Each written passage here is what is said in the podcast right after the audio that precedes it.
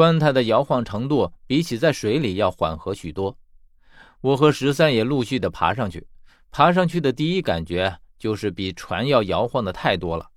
而我只听见十三在后面说：“哎呀妈呀，幸好我不晕船，要不这样爬到魏王宫前面，我非得吐傻了不行。”我们这样往前爬行，速度非常慢，但这是没有办法的事儿。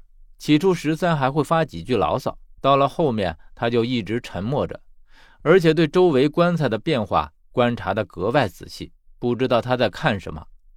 我们就像黑夜中的潜伏者一样，缓缓地爬行在夜幕之下，与密密麻麻的棺材融为了一体。起初的时候，速度可能要慢一些，到了后来。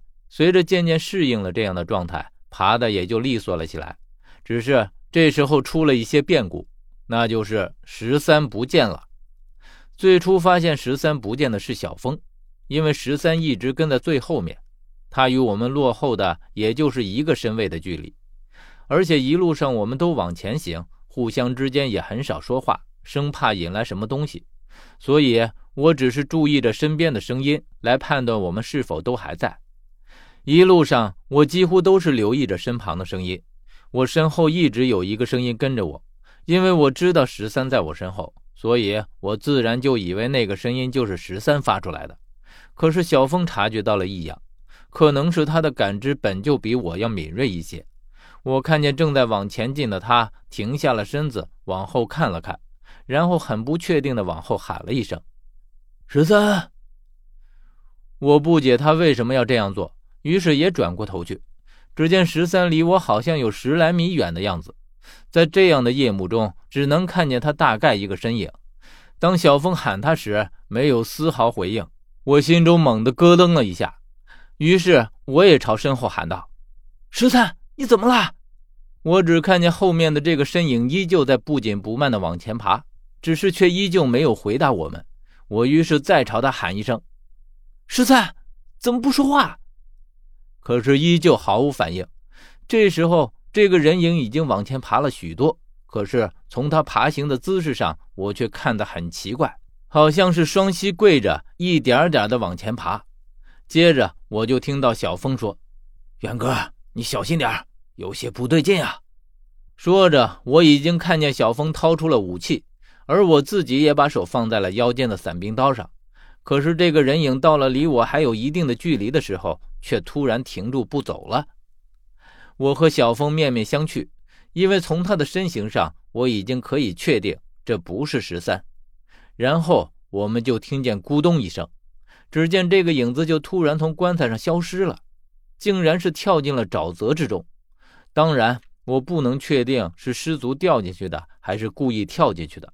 总之，他落进沼泽里之后就没有了动静。我们得赶紧找到十三。小峰看了看我，没有说话，没有赞同，也没有反对。我往回走了一些，却发现他还停在原地。我看着小峰有些古怪，于是问道：“怎么了，小峰？”小峰沉吟了一会儿，开口说道：“远哥，我们现在的情形应该是继续往前进，而不是折回去找他。”对于小峰的话，我有一些惊讶。我怎么可能不管十三？他现在可能正处在十分危险的境地之中。我正说着，却听见整个沼泽上突然响起了一阵很特别的声音，就好像是低沉的鼓声一样，在整个沼泽里响起。而且我感到这个声音正从我的身下的棺材里发出来，那是沉闷而清晰的咚咚咚的声音，就像从我们心底响起来的一样。而且紧接着，我就感到身下的棺材开始摇晃起来。我抬头看向远方，只见黑夜就像一片阴郁的雾气一样，而前方黑沉沉的夜幕之中，有一些人影正在缓缓地朝我这里走过来，就好像黑色的浪潮一样。见到这个情景，我似乎已经意识到了什么，而小峰则在我身后喊道：“远哥，这棺材里面的尸体正在醒过来，我们得赶紧离开，否则一会儿被他们追上了，那可不得了。”在小峰说话的时候，我听见一阵落水的声音从远处传来，应该是棺材上面无法承载如此之多的尸体，这些尸体掉进沼泽里的声音。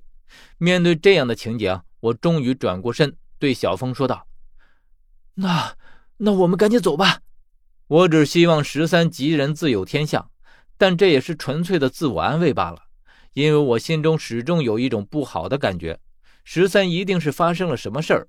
可究竟是发生了什么，我却想不到。我只希望事情不要往最坏的那方面发展。如果因此十三出现了什么意外，那我真的会为此后悔的一头撞死。